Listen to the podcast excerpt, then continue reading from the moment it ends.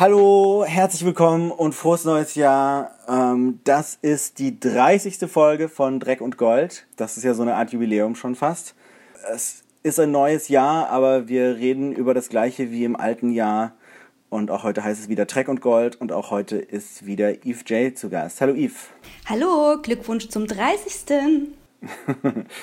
ja, also es kommt jetzt schon in die Nähe meines tatsächlichen Alters, aber ja.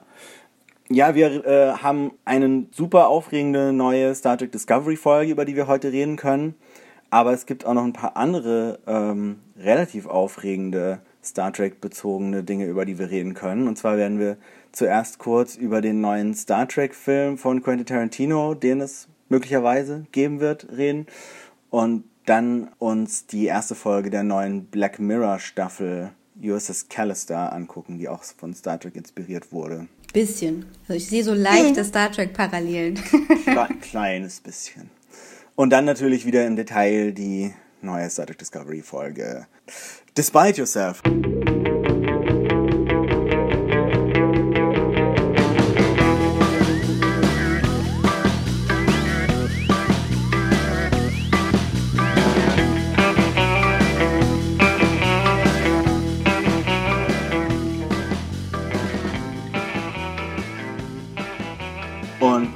Jetzt geht's los. Wie gesagt, am Anfang wollte ich ganz kurz über diese relativ interessanten und überraschenden News sprechen, die, die vor ein paar Wochen rauskamen. Und zwar ähm, wurde plötzlich, nachdem Monate bis fast Jahre lang nichts zu hören war, naja, also zumindest so fast ein Jahr lang, seit der letzte Star Trek-Film äh, rauskam, äh, wurde jetzt plötzlich eben angekündigt, dass an einem neuen Star Trek-Film gearbeitet wird. Und zwar ist Quentin Tarantino äh, auf J.J. Abrams zugegangen und hat gesagt, hey, ich würde total gerne mal einen Star Trek-Film machen. Und ich habe auch schon eine Idee. Und das Studio Paramount war anscheinend tatsächlich sofort begeistert und hat ähm, einen Writers Room zusammengestellt, also so ein paar Autoren, die zusammen mit Tarantino diese Idee weiterentwickelt haben einer von den Autoren arbeitet jetzt wohl schon am Drehbuch. Das ist der äh, Drehbuchautor von The Revenant. Den Namen habe ich leider gerade vergessen. Und äh, Tarantino sagt wohl, er will, den, er will dann tatsächlich, wenn der Film fertig ist, Regie führen. Und der Film soll R-rated sein, also für Erwachsene mit Gewalt und schlimmen Wörtern. Also jetzt kein großer Unterschied zu Discovery. Das stimmt, ja. Genau, Discovery hat einen da schon ein bisschen darauf vorbereitet. Und wann er rauskommt, ist eine Frage, aber äh, im Moment sieht es tatsächlich so aus, als könnte dieser Film äh, irgendwann wirklich rauskommen. Also ich, wenn ich das mir jetzt noch mal so bildlich vorstellen darf. Also mhm. äh, Quentin Tarantino steht morgens auf, äh, trinkt seine 30 Tassen Kaffee und äh, springt im Pyjama vor die Tür, holt sich irgendwie seine, äh, weiß ich nicht, ob der sich eine Zeitung holt, keine Ahnung. Denkt, oh, irgendwie oh, Star Trek, ja, ja, ja, ja, Star Trek, ja, ja, ja. Ähm, springt in sein Auto, fährt in West Hollywood rum, klingelt bei J.J. Abrams an der Tür und sagt, J.J., J.J., hör mal, hör mal, äh, ich, äh, pass auf, ich und Star Trek, das passt super zusammen. Ähm, mhm. Nächste Woche Writers Room, alles klar, let's go. Ähm, ich möchte mir nicht die Schreiberlinge vorstellen, die in diesem Raum sitzen, wenn Quentin im gleichen Outfit mit 30 Tassen Kaffee da reingeflattert kommt und sagt, ja, Leute, also pass auf, und äh, Klingonenschwerter äh, und äh, hier und wapp und Hals ab und oh, Star Trek nochmal neu überdacht, das Star Trek des kleinen Mannes ähm, und aber große Geschichte, ja, Hero's Journey, Hero's Journey. Ähm, ganz ehrlich, ich glaub's, wenn ich's sehe. Ja, also ich äh, hab, ich tue mich auch äh, nach wie vor schwer, mir vorzustellen, dass es tatsächlich passiert. Das Ding ist, Tarantino hat schon, schon seit Jahren immer wieder gesagt, wenn er mal so einen Franchise-Film, so einen Blockbuster-Film machen würde, dann wäre es ein Star Trek-Film. Also das ist so das eine Franchise, wo er sich vorstellen kann, was für zu machen. Also das eine ist irgendwie Science-Fiction-Ding, wo er Lust drauf hätte. Und hat dann auch schon öfters in diversen Interviews und Podcasts spekuliert, dass er zum Beispiel diverse äh, Originalserien-Episoden einfach gerne remaken würde mit der Crew aus den neuen J.J. Äh, Abrams Kinofilmen. Oder noch viel lieber würde er gern die Next Generation Folge Yesterday's Enterprise ähm, neu verfilmen, weil das irgendwie seine Lieblingsfolge ist.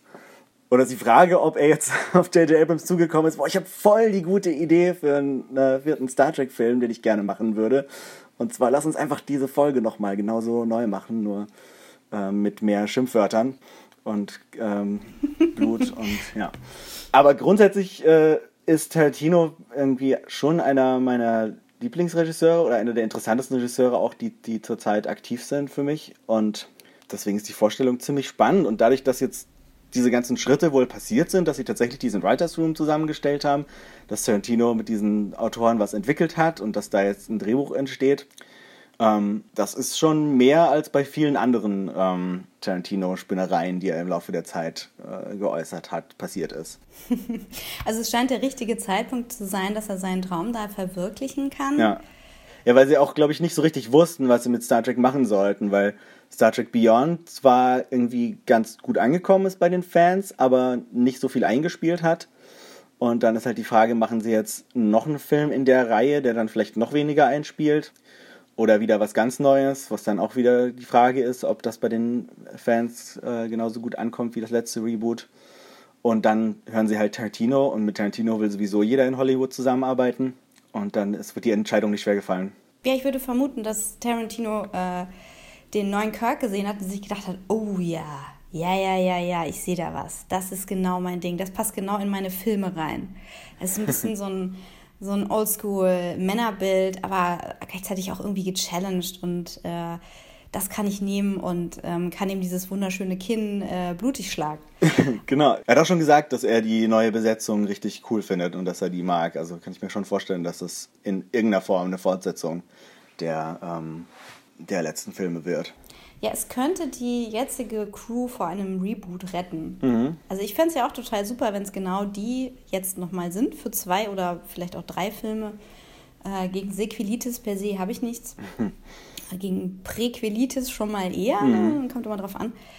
Ähm, es könnte aber auch sein, dass das Projekt jetzt so lange dauert, dass die Schauspieler vielleicht in anderen Verträgen sind und das dann wiederum nicht so klappt das könnte so, eine, so eine klassische Failure-Geschichte sein, wo etwas zu lange dauert, jemand dann äh, andere Entscheidungen treffen muss und am Ende nicht der Film rauskommt, den Tarantino sich gewünscht hat, aber drücken wir mal die Daumen. Ja, mit Tarantino will ja so, aber eigentlich sowieso jeder in Hollywood zusammenarbeiten. Sogar Patrick Stewart hat jetzt gesagt, ähm, wenn es in dem Film einen Platz für Captain Picard äh, gibt, würde er die Rolle doch nochmal spielen dafür. Und Chris Hemsworth äh, fragt auch schon, ob, ob er da vielleicht dann doch auch nochmal vorkommen kann. Und er hat ja Captain Kirks Puppy gespielt im ersten Film und es gab mal so Gerüchte oder Pläne, dass er mit irgendeiner Zeitreisegeschichte im vierten Teil zurückkommt. Mit seiner Star Power, mit Hilfe seiner enormen kosmischen Star Power und seinem unsichtbaren Hammer ja. äh, dringt er in dieses Universum vor.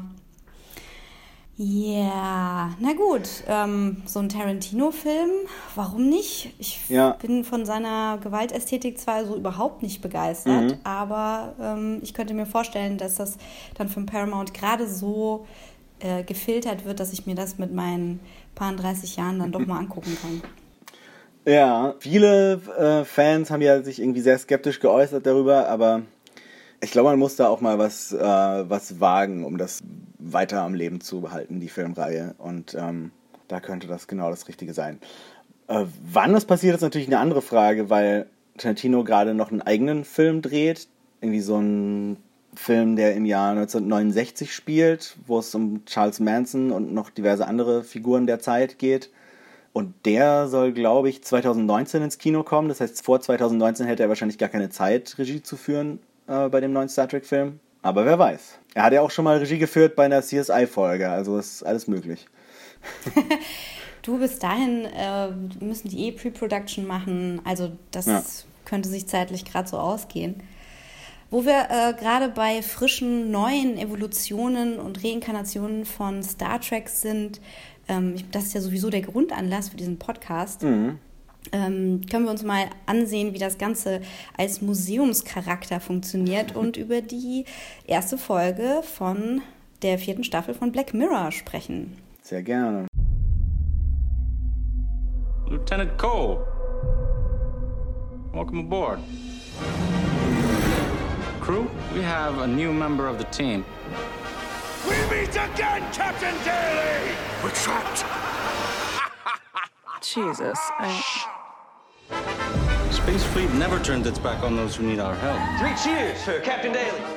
Hip, hip, Hooray! Hooray! Die habe ich mir auch angeguckt äh, letzte Woche und fand sie ziemlich cool. Also es war ja ähm, mehr so visuell eine Star Trek-Hommage. Inhaltlich fand ich, hat das gar nicht so viel mit Star Trek zu tun. Also das hätte auch, hätte auch um Batman oder James Bond oder sonst was gehen können. Aber ähm, so die Ästhetik haben sie sich schon ziemlich cool geschnappt dafür. Also magst du vielleicht noch mal, magst du vielleicht mal kurz zusammenfassen, worum es geht in der Folge?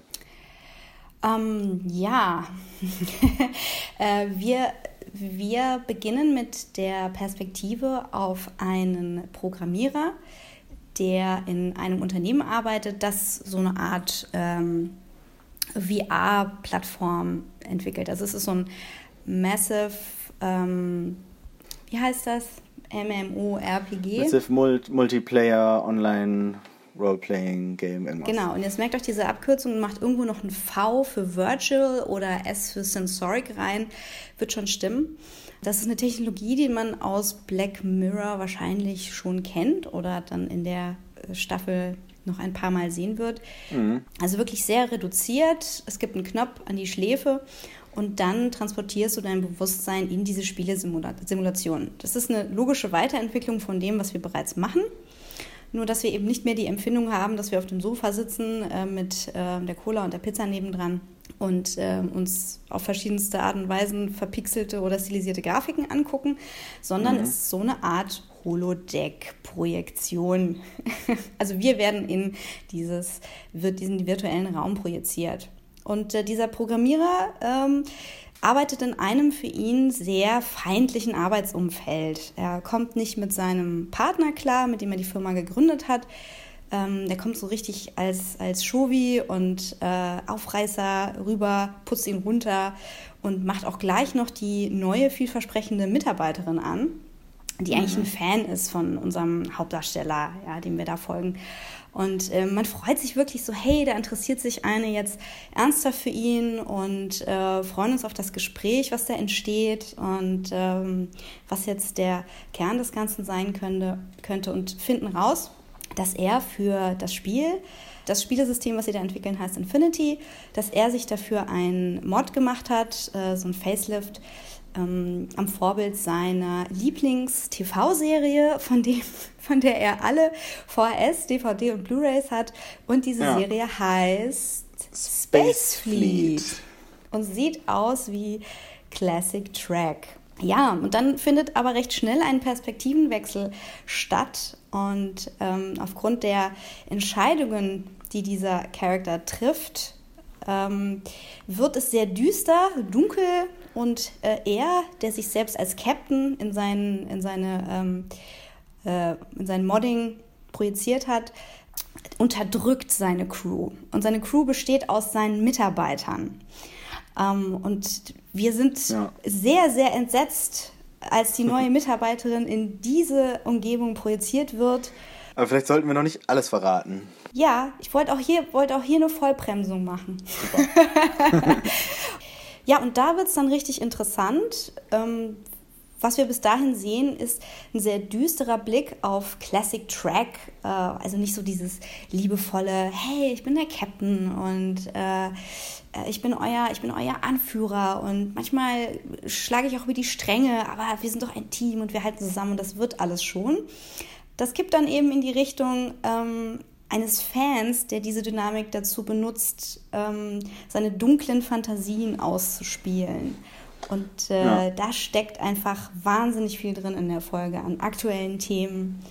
Und auch was den weiteren Verlauf der Folge angeht, äh, kann ich es nur empfehlen. Ja, also für mich geht es eben mehr noch als um Star Trek-Fankultur, geht es eigentlich mehr so um diese Gamer-Kultur, die man ja irgendwie auch in ähm, so in, in dem Umfeld von Gamergate äh, und so weiter gesehen hat, dass es da halt sehr viele frustrierte junge Männer gibt, die irgendwie in diese ähm, Spielewelten sich zurückziehen und wenn sie dann mit, mit echten Menschen und vor allem echten Frauen interagieren wollen, dann passiert Schlimmes. und ähm, da, darauf ist das irgendwie ein ganz interessanter Kommentar. Ich weiß nicht, warum jetzt Star Trek genau das Ding ist. Ja, es hätte auch was anderes sein können, wie du gesagt hast. Ja, also genau, es ist irgendwie ähm, Star Trek. Ich meine, gut, die, Alt, die Originalserie hat natürlich die, so, so äh, aus heutiger Sicht schon frauenfeindliche Tendenzen und ähm, so Männer, die, die, die so ein männerzentrisches Weltbild äh, haben, fühlen sich wahrscheinlich in der Originalserie auch sehr wohl oder so finden, finden diese Welt, wie sie dargestellt ist, ganz gut und deswegen könnte man sich das auch vorstellen, aber ja.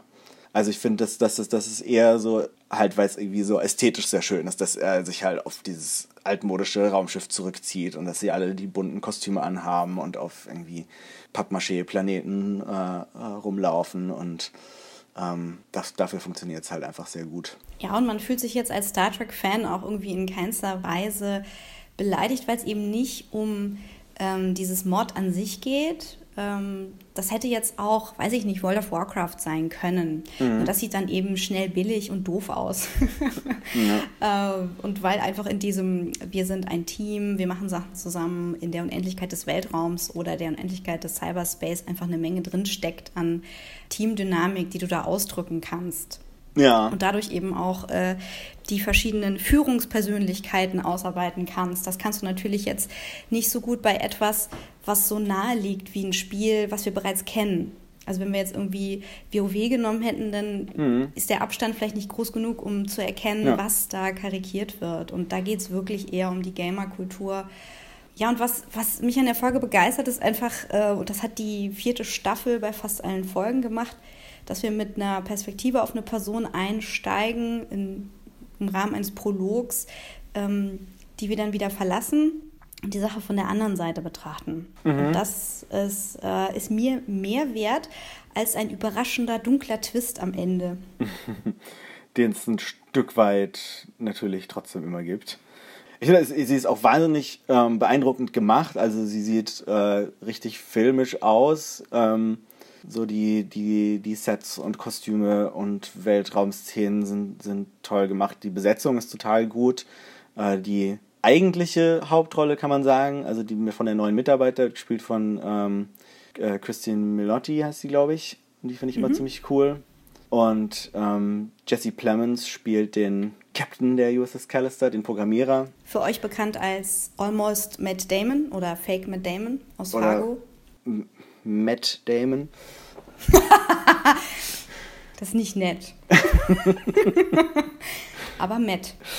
Ja, und Jimmy Simpson spielt seinen Kollegen, äh, den man aus Westworld kennt. Ähm, also hochkarätig besetzt, hochkarätig produziert, ziemlich klug gestrickt und äh, sehr düster, aber nicht ganz so düster wie manche anderen Black Mirror-Folgen. Ich habe mir jetzt gerade gestern die dritte Folge der neuen Staffel angeguckt, wo ähm, John Hillcoat, der Regisseur von The Road, Regie geführt hat. Und das ist echt so eine Folge, wo man irgendwie danach nur noch sterben möchte. ist, das, ist das mit der Versicherungsagentin? Die dritte? Ja, genau. Ja. Okay. Naja, und äh, bei USS Callister war ganz cool oder ganz interessant, dass sie, dass zumindest der Regisseur der Folge in Interviews ähm, hat anklingen lassen, dass es möglicherweise Pläne gibt, ähm, das als Pilotfilm für eine eigene Serie zu verwenden, was ich sehr spannend fände. So wie Buzz Lightyear. genau, ja, also dass man, ähm, naja, dass man vielleicht eher am Ende der Folge, das wir jetzt hier noch nicht ausführen wollen, ansetzt und dann äh, die weiteren Abenteuer dieser Figuren, die da noch übrig sind, erzählt. Äh, könnte ich mir ziemlich cool vorstellen.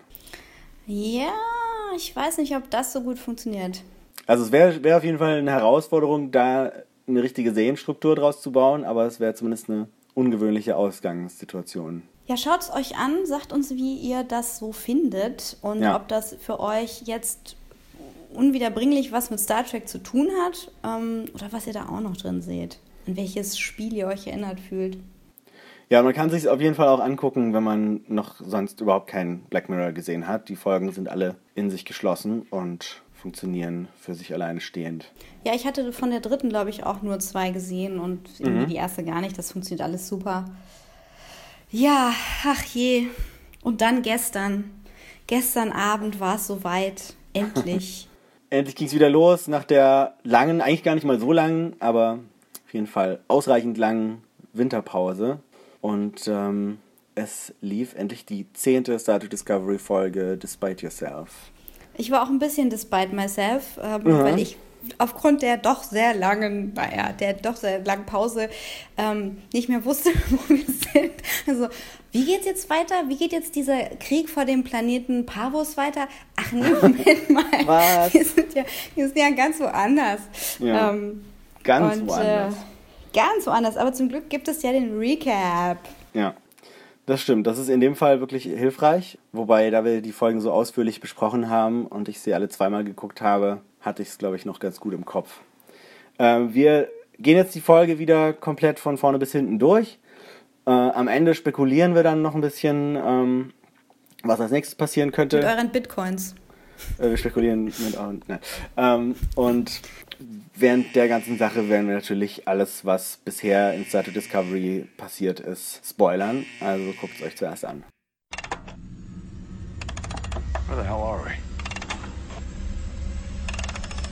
Lieutenant Stamets is non-responsive.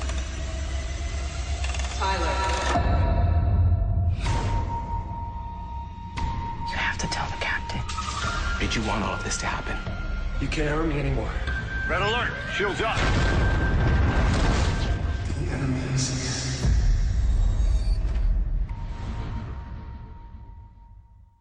Also die Folge fängt eben an, ganz woanders als der Rest der Staffel ähm, gespielt hat, nämlich in einem Trümmerfeld in der Nähe von Organia.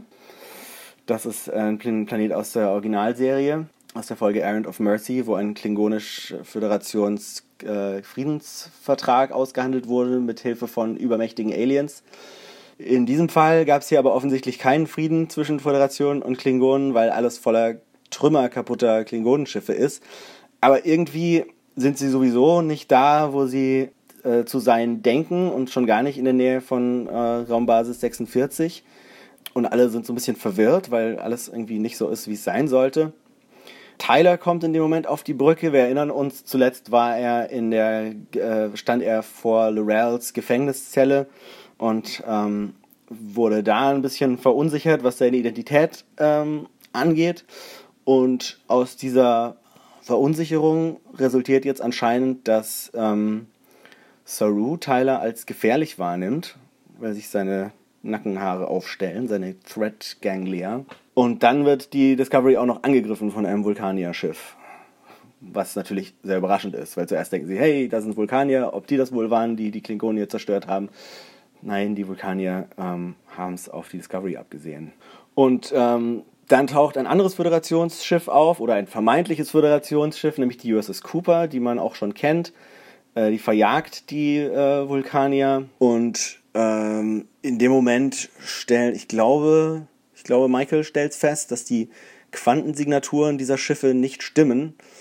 Und ähm, was bedeutet, dass wir uns nicht in, im gleichen Universum wie zuvor befinden. Genau, und das ist für alle der Punkt äh, zu schreien, ich hab's gewusst. Es war mir so klar, dass wir im Spiegeluniversum sind. Es Ja. gab nur diese eine Lösung. Absolut. Wobei in dem Moment noch nicht so ganz klar, also da könnte man noch denken, dass es vielleicht auch noch ein anderes Universum ist. Äh, Lorca erklärt erstmal seine Theorie, äh, die er mit Stamets, der immer noch K.O. ist, nach dem letzten Sprung, ähm, ja schon in der letzten Folge so ein bisschen entwickelt hat. Also er erklärt diese Theorie, äh, Michael und Saru, dass äh, eben durch dieses Pilzsporen-Mycelium-Netzwerk, durch das sie sich immer bewegen, ähm, man an gewissen Punkten auch in andere Universen wechseln kann und dass das wohl passiert sein muss und dass sie jetzt in einem dieser anderen Universen gelandet sind.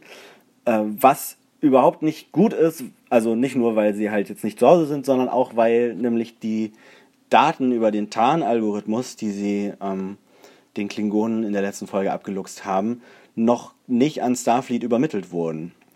Das hatten wir irgendwie nicht so verstanden in der letzten Folge, glaube ich. Äh, das, das, äh, das hatten wir nicht so verstanden, weil wir dachten, wenn, ähm, wenn seine Kollegin denn schon ärztlich versorgt wurde und Ja. im Shuttle weggeschuttelt wurde, dann haben sie das auch noch hinbekommen. Aber das ganze Schiff, die ganze Discovery hat ja sehr umständlich diesen Tarnalgorithmus ausgelesen. Ja. Ähm, deswegen ist das wahrscheinlich nicht mal eben nur ein USB-Stick. Äh, Michael und Saru möchten daraufhin ähm, erstmal analysieren, was passiert ist. In das Jump-Log gucken, ähm, alles mal reproduzieren, um zu schauen, wie das passiert ist, damit sie wieder zurückkommen. Natürlich hat Lorca daran kein Interesse. ähm, er behauptet, äh, weil sie sich erstmal um die unmittelbare Gefahr kümmern müssen, ähm, feststellen müssen, wo sie sind, wie sie sind, ähm, möglichst viel Informationen aus der äh, Schutthalde da rausholen, damit sie einem zweiten Angriff begegnen können. Somit weicht er eine Analyse des Jumps erstmal aus, was ihn auch wieder sehr schuldig aussehen lässt. Sehr verdächtig. Währenddessen äh, liegt Stamets, wie gesagt, immer noch in der Krankenstation, ist ähm, nicht so ganz bei Sinn, hat immer noch diese weißen Augen und niemand weiß richtig, was mit ihm los ist. Tilly besucht ihn dort, versucht ihn äh, mit nervigen Fragen wieder äh, aufzuwecken, was nicht so ganz funktioniert. Er äh, brabbelt nur irgendwas von irgendeinem Palast und äh, springt dann auch irgendwie auf und schubst seinen äh, Freund Dr. Kalber durchs halbe Zimmer und wird dann mit einem Kraftfeld äh, umgeben, um weitere solche Zwischenfälle zu vermeiden. Ja, diese Szene ist insbesondere wichtig, weil wir Tilly als besonders einfühlsam erleben, Ja. Mhm. wie sie sich um ihn kümmert. Dass äh, Stamets vor einem Palast warnt, ähm, können wir noch gar nicht zuordnen. Nee, das äh, ja, kommt, kommt noch irgendwann.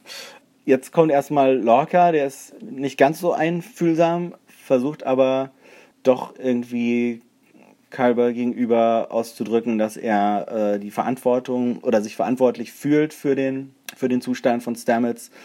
Stamets aber einen anderen Arzt zuordnen, zuweisen will, weil ähm, Dr. Kalber natürlich als sein Freund oder Ehemann, ich glaube, wir wissen immer noch nicht, was von beiden jetzt der Fall ist, nicht ganz äh, rational und ähm, unvoreingenommen da handeln kann. Ja, und das ist genau das, was Kalber ihm ankreidet. So, ja, natürlich war ich nicht objektiv. Ja. Und ich habe versucht, das meiste hier rauszuholen und habe mich eigentlich selber an meinem Freund hier versündigt. Ähm, danke dafür. Natürlich bist du Ja. in meinen Augen schuldig. Und fragt ihn auch nochmal, ob er denn, ob er denn vielleicht nicht wollte, dass das passiert. Also noch, noch ein weiterer äh, Hieb, so ein Stich in die Ecke. Moment, hat Lorca das vielleicht sogar so gewollt. Also gerade Kalber sollte dazu eine fundierte Meinung haben. Ne? Ich möchte an dieser Stelle den nicht sachdienlichen Hinweis geben, dass Lorca ähm, in seiner schönen äh, Sternflottenuniform ja mal sehr eindrucksvoll und autoritär aussieht, wenn er so auf der Brücke rumlatscht.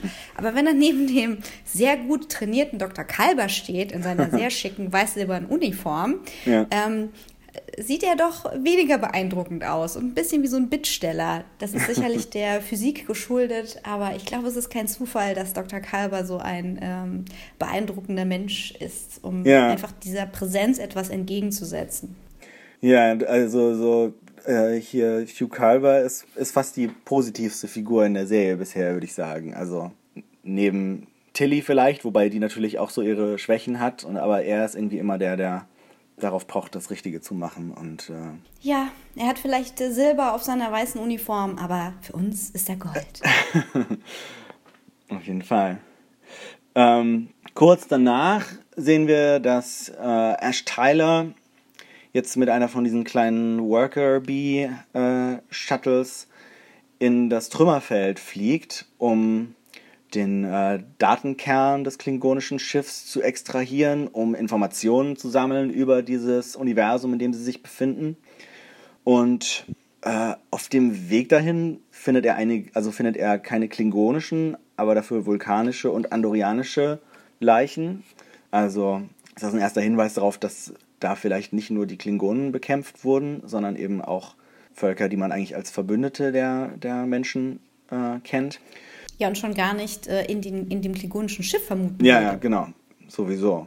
Und das mit dem Datenkern extrahieren ist aber nicht ganz einfach, weil er wieder einen neuen äh, posttraumatischen Schub bekommt und äh, seine Hand, die irgendwie mit so einer Art Virtual Reality Handschuh das Schiff steuert, was irgendwie so ganz cool ist mit so holographischen Elementen, fängt an zu zittern und das Ganze funktioniert nicht sofort. Michael versucht ihn aber zu decken und ähm, versucht das so ein bisschen zu vertuschen vor Lorca, dass, äh, dass er da gerade Probleme hat.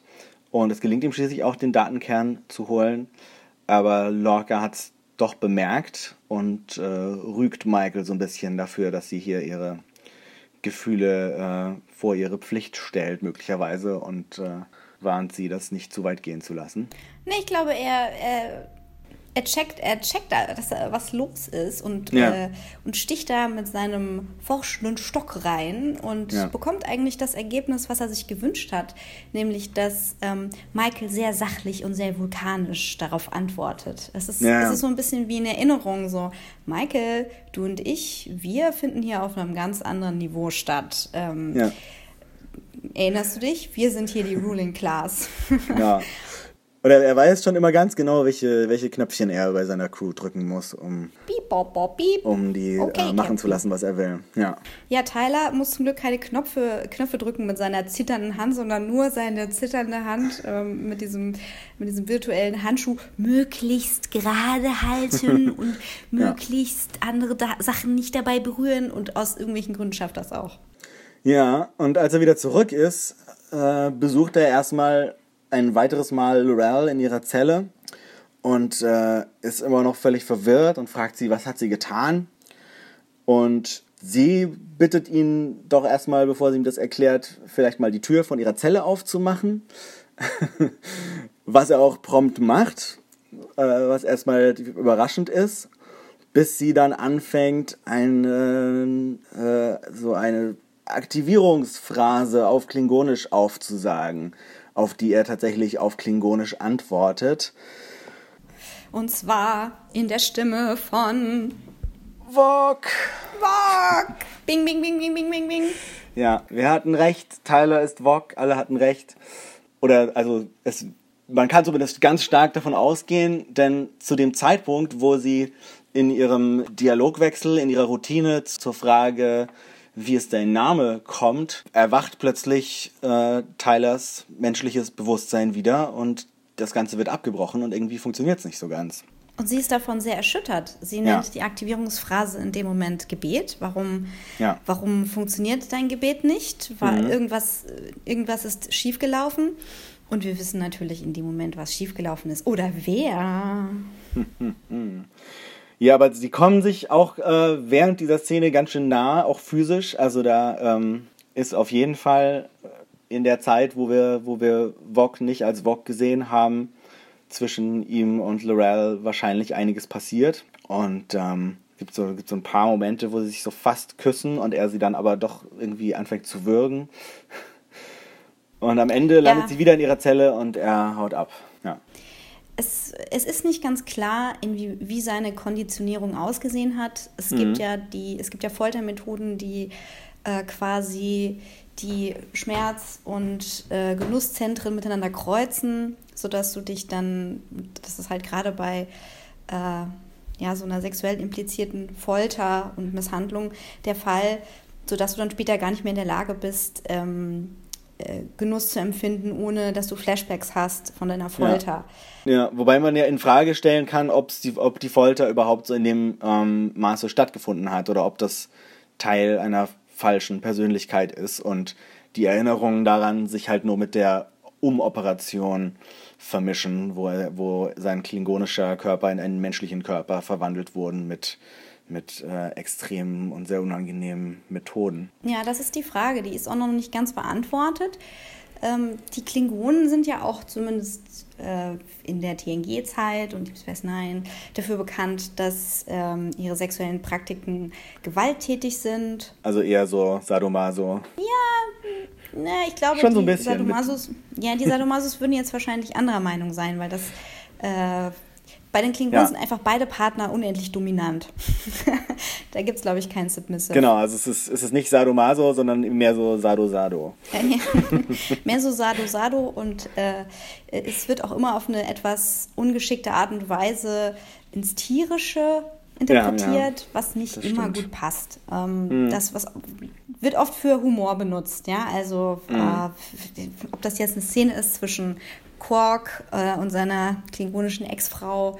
Ähm, da ist dann immer so der Gag, dass sie komplett verprügelt auf die Krankenstation kommen. Ähm, für Tyler kein Gag an dieser Stelle. Keiner, keiner lacht darüber, wenn Tyler Nee, nee. komplett Nee. verprügelt äh, aus dem Schlafzimmer kommt. Und das ist halt jetzt die Frage. Ne? War Mhm. die, war, gibt es eine Konditionierung, die in der Folterkammer passiert ist, die seine neue Persönlichkeit kreiert hat? Also brauchte Lirel diese Folterkomponente für die Glaubwürdigkeit der Person Tyler? Hat sie das quasi schon vermischt alles? Oder erinnert er sich nur falsch und es gab zwischen ihm und ihr tatsächlich nur die Operation und ähm, wenn er in der anderen Person war, also in Vogue, ähm, die für sie einvernehmlichen Liebesszenen? Das ist Ja. die Frage. Absolut. Ähm, und darauf hat er auf jeden Fall bisher auch keine Antwort und äh, hat überhaupt auf gar nichts so richtig eine Antwort und sitzt erstmal so ein bisschen ähm, apathisch in, in der Cafeteria rum, wo Michael ihn besucht. Und sie empfiehlt ihm eigentlich, äh, eben dem Captain zu melden, was er für Probleme hat, aber er weigert sich, weil er dann ja sofort vom Dienst befreit würde und ähm, nichts mehr für das Schiff tun kann. Und solange sie in dieser anderen Welt sind, gäbe es auch für ihn keine Möglichkeit, therapiert zu werden. Deswegen muss er äh, versuchen, das selber unter Kontrolle zu halten und Michael soll, weiter, soll ihn weiter decken. Ja, und hier beginnt äh, Tylers dunkler Pfad. Nein, nein, ich brauche keine Fälle. Ich Ja, brauche keine ja. Hilfe. Alles in Ordnung. Ja, Ich, ich habe das unter Kontrolle. Genau, ich quetsche meine Hand nur so fest ums Glas, bis ich Glasscheiben, Genau, Scherben in meiner Hand habe. Damit endet, endet die Szene. Äh, Michael ist da aber schon gar nicht mehr da, um das zu sehen mit den, mit den Glasscherben, ähm, weil sie nämlich zusammen mit Tilly den Datenkern aus dem klingonischen Schiff untersucht und dabei feststellt, dass dieser Datenkern gar nicht klingonisch, sondern äh, vulkanische Technologie ist, die sie deswegen auch ohne allzu große Probleme mit der äh, Technologie der Discovery äh, auslesen kann. Ja, vulkanische Datenkristalle bestehen anscheinend aus RFID-Chips. Die legt man einfach auf sein iPad und fertig. Fertig. Genau. Und kurz danach zeigt sie diese Daten, die sie dort gefunden hat, Lorca, Tyler und Saru. Und an diesem, spätestens an diesem Punkt ist wirklich eindeutig klar, wir sind im Spiegeluniversum, das wir aus der Originalserie und aus Enterprise und aus Deep Space Nine kennen. Denn das erste, was wir sehen, ist das äh, Logo des terranischen Imperiums mit dem Schwert durch die Erdkugel. Und sie hat auch so ein paar Informationen über dieses ähm, Imperium oder Reich. Und zwar besteht das eben im Grunde nur aus Menschen und ist extrem rassistisch und xenophobisch und, ähm, von, und wird von einem gesichtslosen bzw. unbekannten Kaiser, Imperator, wie auch immer man es übersetzen mag, regiert oder unterdrückt. Und alle Menschen und Schiffe und so, die man, die sie kennen, scheinen in beiden Universen zu existieren. Und ja, das ist so ziemlich das, was wir, was wir aus, aus Mirror Mirror und diversen anderen Folgen der alten Star Trek-Serie kennen. Genau, also es gibt keine, kein Reboot vom Spiegeluniversum an dieser Stelle, sondern wir klappern da alle bekannten Faktoren ab. Das Schwert im Planeten Ja. Erde, ähm, die, ja, die Gegenüberstellung der moralischen und ethischen Werte und Ja. ähm, eine grundlegend kriegerische und feindselige Haltung, die alle anderen Völker unterdrückt. Das ist irgendwie ganz spannend, dass wir jetzt hier, ähm, dass wir wirklich so eine komplette Umkehrung haben, weil in, im ersten Teil der Staffel hatten wir ja die Klingonen so als, als dieses Reich, das auf ähm, irgendwie äh, Reinheit und Fremdenfeindlichkeit und Isolation aus war und die, ähm, die vielfältige Föderation, die eine, ein Bündnis aus verschiedensten äh, Welten ist, die sich dagegen stellen. Und in diesem Spiegeluniversum haben wir eben jetzt dieses terranische Imperium, das äh, eben genauso xenophobisch ist und alle anderen Rassen draußen halten will. Und ähm, als Gegenspieler dafür anscheinend eben eine Allianz aus, aus Vulkaniern, Andorianern, Klingonen und wahrscheinlich noch anderen die dann wiederum so diese, diesen Pluralismus äh, haben, den die Klingonen in der anderen Welt überhaupt nicht gut finden. Ja, die Rebellion zwingt zur Zusammenarbeit. Ja. Und während sie das äh, besprechen, kriegen wir die Meldung, dass die USS Cooper wieder zurück ist und ähm, mit ihnen kommunizieren will. Aber bevor diese Kommunikation ähm, anfängt, hat Saru noch eine Theorie. Und zwar, dass die Discovery aus dem Spiegeluniversum in dem Moment, wo sie ähm, dort angekommen sind, mit der uns bekannten Discovery Plätze getauscht hat. Das heißt, dieses klingonische Schiff, was da zerstört wurde, oder diese mehreren Schiffe, die da zerstört wurden, äh, wurden tatsächlich von der, von der anderen Discovery zerstört. Und diese andere Discovery befindet sich jetzt in, äh, im Prime-Universum und äh, wer weiß, was die da machen, während wir äh, hier im Spiegeluniversum sind. Das könnte irgendwie in ein paar Folgen, wenn sie dann zurückkehren, auch noch einige Konsequenzen haben. Ja, denn wir vermuten. So, sofern sie zurückkehren. Wir, wir müssen vermuten, dass äh, die andere Discovery auch einen Sporenantrieb hat. Denn ja. die Discovery und ihr Schwesterschiff wurden ja extra dafür gebaut. Genau. Aber ähm, die USS Cooper ruft eben weiterhin das Schiff und äh, als bevor Lorca antworten kann, springt Michael dazwischen und sagt, Moment, Lorca darf nicht antworten, denn die Spiegel Discovery hat nicht einen Captain Lorca, sondern ein Captain Tilly. Bing, bing, bing, bing, bing. Wer hätte das gedacht? Ich glaube, ich habe wirklich genau das vorausgesagt in der einen Folge, wo, äh, wo Stamets Tilly als Captain bezeichnet hat. Und äh, Captain Tilly, also Kadett Tilly, muss jetzt eben antworten. Und das ist eine der lustigsten Szenen der Folge, finde ich wo sie irgendwie den, den äh, Anruf beantwortet mit uh, What the heck? Uh, hell, what the hell? Uh, hold your horses.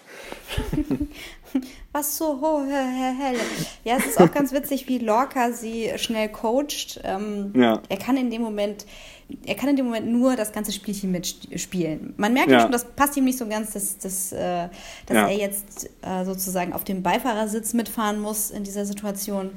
Und er coacht äh, Tilly aber so weit, so gut, dass sie durchkommt und ja. ähm, sie antwortet schön patzig und überzogen, ähm, was, wie wir wissen, ja sehr gut in den äh, lapsigen Befehlston im Spiegeluniversum passt.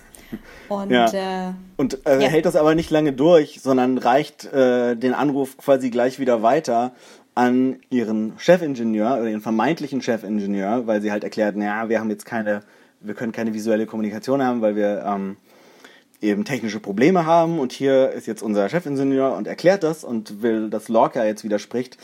Ähm, Lorca darf aber nicht äh, seine eigene Stimme benutzen, weil wer weiß, ob der andere Captain den Spiegel Lorca kennt.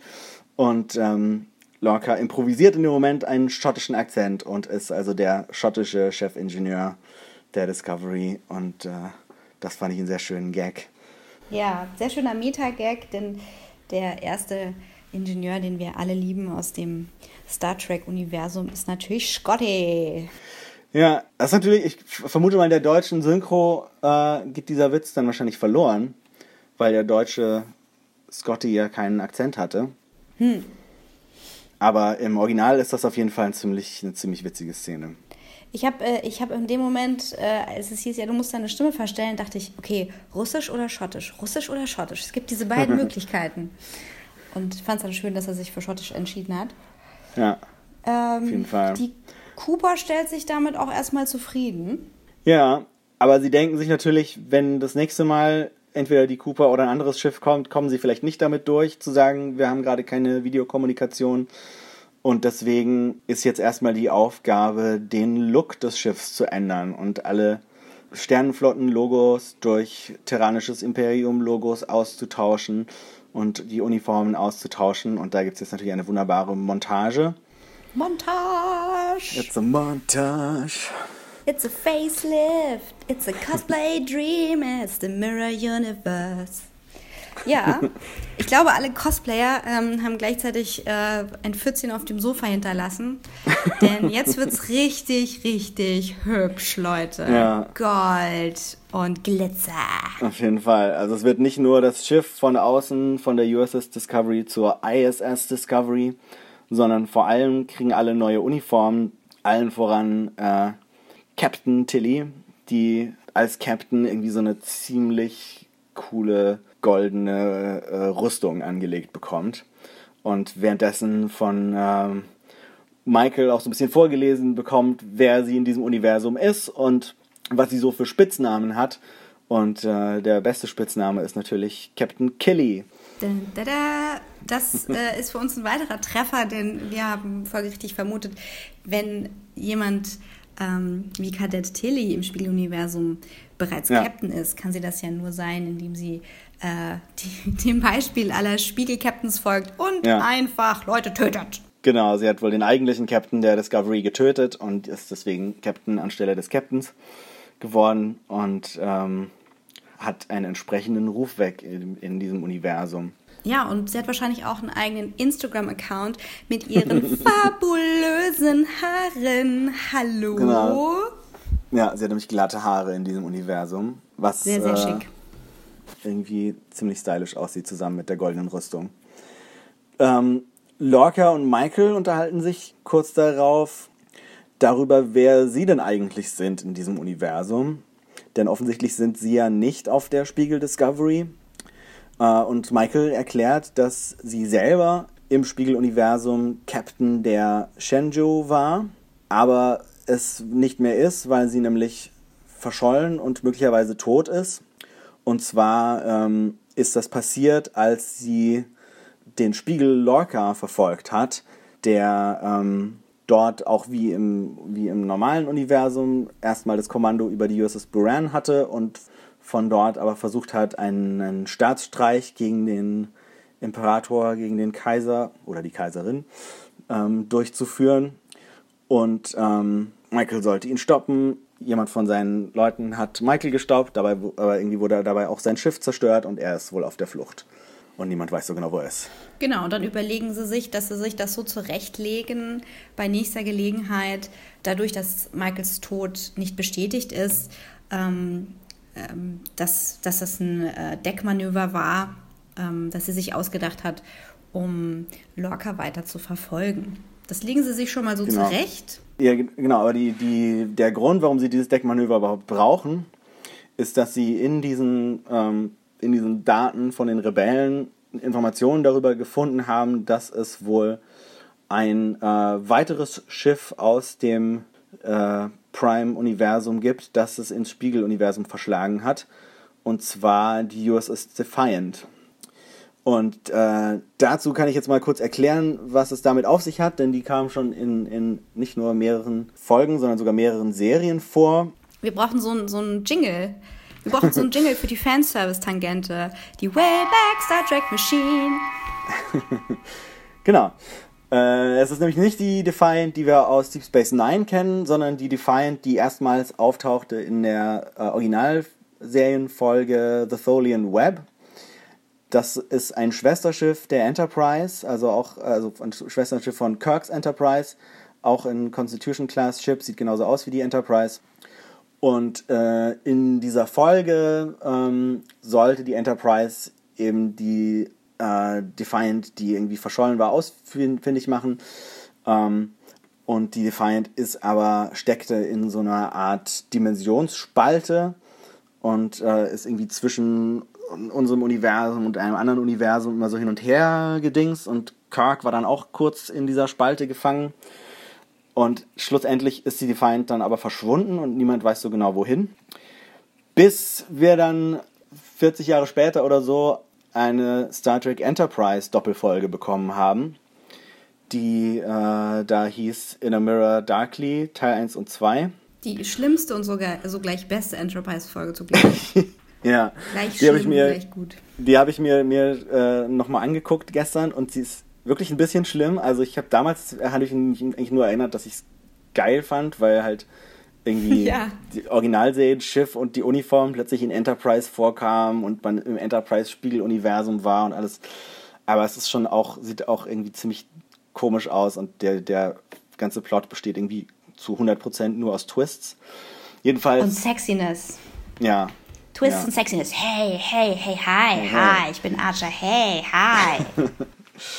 Jedenfalls hatte es diese äh, Defiant hatte es nicht nur ins Spiegeluniversum äh, verschlagen, sondern auch noch in die Vergangenheit des Spiegeluniversums. Das heißt, sie ist ähm, 100 Jahre vorher in der Zeit von Archer dort aufgetaucht. Ähm, Archer im Spiegeluniversum nur Commander hat ähm, die ausfindig gemacht, hat dann schließlich äh, seinen Captain umgebracht, äh, Kommando über die Defiant übernommen, die Spiegel Enterprise in X01 wurde zerstört und mit der Defiant wollte Archer den Kaiser Imperator stürzen, ähm, wurde dann aber im letzten Moment selber hintergangen von, äh, von seiner Kon Konkubine äh, Hoshi Sato, seine, also die eigentlich die Kommunikationsoffizierin der Enterprise ist und ähm, die Folgen endeten damit, dass ähm, mit der Suggestion, dass sie,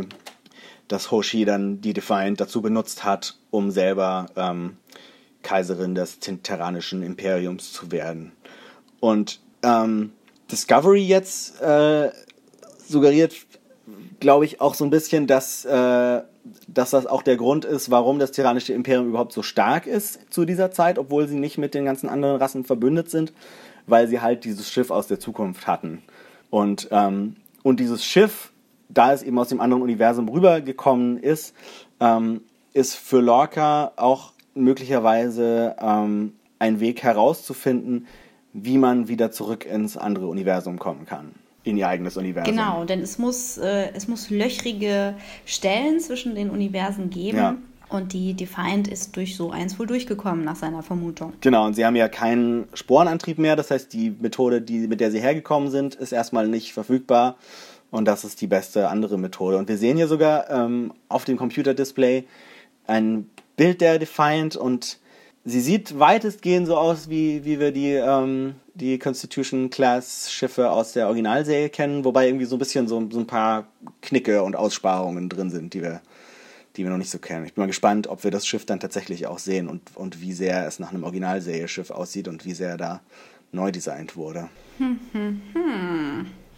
Also da ja bei den Uniformen viel gemacht wurde und bei den Schiffen Mhm. an sich auch sehr viel, ja, schauen wir mal. Schauen wir mal. Jedenfalls ist das so ein bisschen das äh, mit das größte Fanservice-Kanon-Element, das wir bisher bei Star Trek Discovery bekommen haben. Ja, mega. Ähm, aber ich denke mal, es funktioniert wahrscheinlich auch für Leute, die, die jetzt nicht die ganzen Folgen gesehen haben, die ich aufgezählt habe. Hoffe ich zumindest mal. Aber äh, wenn man das alles gesehen hat, ist es natürlich besonders cool, weil man dann denkt, ja, die ganzen Jahre, die ich Star Trek geguckt habe, gelohnt. Genau. Ende der Fanservice-Tangente. Genau. Ja, du bist aus, ausbezahlt worden in Fanservice-Goldmünzen, Dublonen. Genau. Ja. Ja, aber das war noch nicht das Ende der Folge. Es geht weiter. Nee. Denn jetzt ähm, muss eben erstmal Captain Michael Burnham zurück auf ihr Schiff. Oder zumindest auf das Schiff ihres Spiegeluniversum-Counterparts. Und ähm, bringt Lorca als Gefangenen mit. Also sie, ihre Story ist halt, ähm, sie hat äh, ihren Tod nur vorgetäuscht, um Lorca fangen zu können. Und hat ihn jetzt aber gefunden und jetzt kann sie wieder zurückkommen und wieder Kommando über ihr Schiff übernehmen. Und ähm, aber wenn sie dann auf dem Schiff ist, kann sie natürlich dort ähm, die geheimen Sternflotten oder terranischen Flotten, wie auch immer es heißt, äh, Datenbanken ähm, durchsuchen und weitere Infos über die Defiant finden. Und Tyler kommt mit als Bodyguard. Das sind wahrscheinlich die digitalen Akten des großen terranischen Reiches, die du da Genau. Die große terranische Aktentasche, Ja. ähm, Reichsaktentasche. Äh, die, die Szene, die äh, davor ähm, nochmal ein Lächeln auf unsere müden Leiber zaubert, ist äh, Captain Killy, die bei der Begegnung mit der Shenzhou jetzt die Gelegenheit bekommt, ihre Rolle voll auszuspielen. Aber davor passiert noch ein bisschen was anderes. Was? Die Klingonen sind doch gar nicht da. Nee, aber ähm, naja, einer eben schon. Tada! Und äh, Ash Tyler geht nämlich zu Dr. Kalber und will sich vor der Mission, bevor er da als Bodyguard mit auf die Shenzhou geht, erstmal nochmal gründlich durchchecken lassen, ob auch wirklich alles in Ordnung ist mit ihm, weil er sich eben selber nicht so sicher ist und das doch lieber genau wissen möchte. Und äh, Dr. Kalber sagt zwar, der Manchurian-Test war negativ, denn er ist ja ein Manchurian-Kandidat, aber er weiß es nicht. Ähm, aber er checkt es trotzdem nochmal. Und äh, also es geht natürlich um den Film Der Manchurian-Kandidat, wo es halt um Gehirnwäsche und äh, Sleeper-Agenten geht und so, für die den Ja, wer weiß, kennen. Vielleicht hat es ja, das basiert ja auch auf einem Buch, vielleicht hat es den, den Begriff ja äh, tatsächlich so gegeben und deswegen heißt das Buch und der Film so. Oder umgekehrt, es hat es in die Medizinbücher geschafft. Ich glaube eher umgekehrt. Das, ja, also wenn dann eher umgekehrt, aber äh, ist natürlich auch nicht völlig unglaubwürdig, dass man einen Test nach einem Film benennen, benennen würde, der halt irgendwie die bekannteste Beispiel von was ist. Ähm, und er wird auf jeden Fall nochmal ähm, durchgecheckt. Äh, in dem Moment sind wir, in dem Moment, wo Tyler geht, sind wir aber weiter nochmal kurz auf der Krankenstation. Und ähm, Stamets äh, ruft irgendwie, stay out of the palace, bleibt aus, raus aus dem Palast. Und ähm, Jetzt haben wir schon eher eine Ahnung, was damit gemeint ist. ja, Kalber versucht ihn zu beruhigen, gibt ihm einen Kuss, woraufhin Stamets plötzlich nochmal ganz kurz klare Augen bekommt und, äh, und sagt, äh, der Feind ist hier. Ähm, Und zu dem Zeitpunkt ist, äh, ist Tyler noch auf der Krankenstation oder ist er gerade gegangen? Ich glaube, er ist gerade gegangen, ja. Und ähm, Tilly und Michael be bereiten sich auch auf ihre Mission vor. Ähm, Tilly probiert halt ihre Rüstung an, ist sehr nervös. Also ihr, ihre Spiegeluniversumsidentität äh, jagt ihr so ein bisschen Angst ein, weil sie halt irgendwie so sich gar nicht vorstellen kann, dass, äh, dass eine andere Version von ihr so jemand sein kann und auch aber so viel irgendwie Durchsetzungskraft hat und so, um halt sich zum Captain vorzukämpfen. Aber Michael ähm, sieht das irgendwie ein bisschen anders und, und meint, dass es, dass es nicht unbedingt was mit, mit äh, Stärke und Durchsetzung zu tun hat, sondern dass es irgendwie alles ein, ein Leben in, in Angst ist und eigentlich vielleicht gar nicht so wünschenswert. Genau, also die, die Stärke dieser terranischen Parallelgesellschaft, Spiegelgesellschaft, macht Tilly als solche Angst und Ja. Michael rät ihr genau diese Angst zu benutzen, um das auf die gleiche Art und Weise überzukompensieren. Und das ist eine sehr starke Message. Ja, und ähm, um, um ihre eigene Stärke halt aus, der, aus dem Zusammenhalt der Crew zu ziehen und nicht aus der Angst und Spaltung. Genau. Politisches Kommentar. Hallo? Auf jeden Fall. In diese Runde kommt äh, Captain Lorca dazu, der jetzt nicht mehr seinen ähm, blauen Raumanzug anhat, sondern eine Lederjacke, was ziemlich cool aussieht. Es ist nicht sogar ein Mantel. Es ist nicht sogar ein langer Ledermantel. Ich glaube, es ist eine Jacke, aber könnte, könnte mich auch täuschen. Und Tilly sagt, äh, lass uns diese Assholes nicht warten lassen.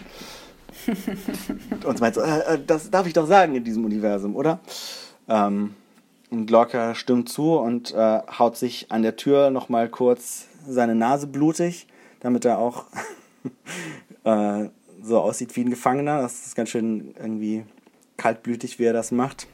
Ja, wir wissen ja, dass Locke einen an der Klatsche hat, aber ähm, Ja.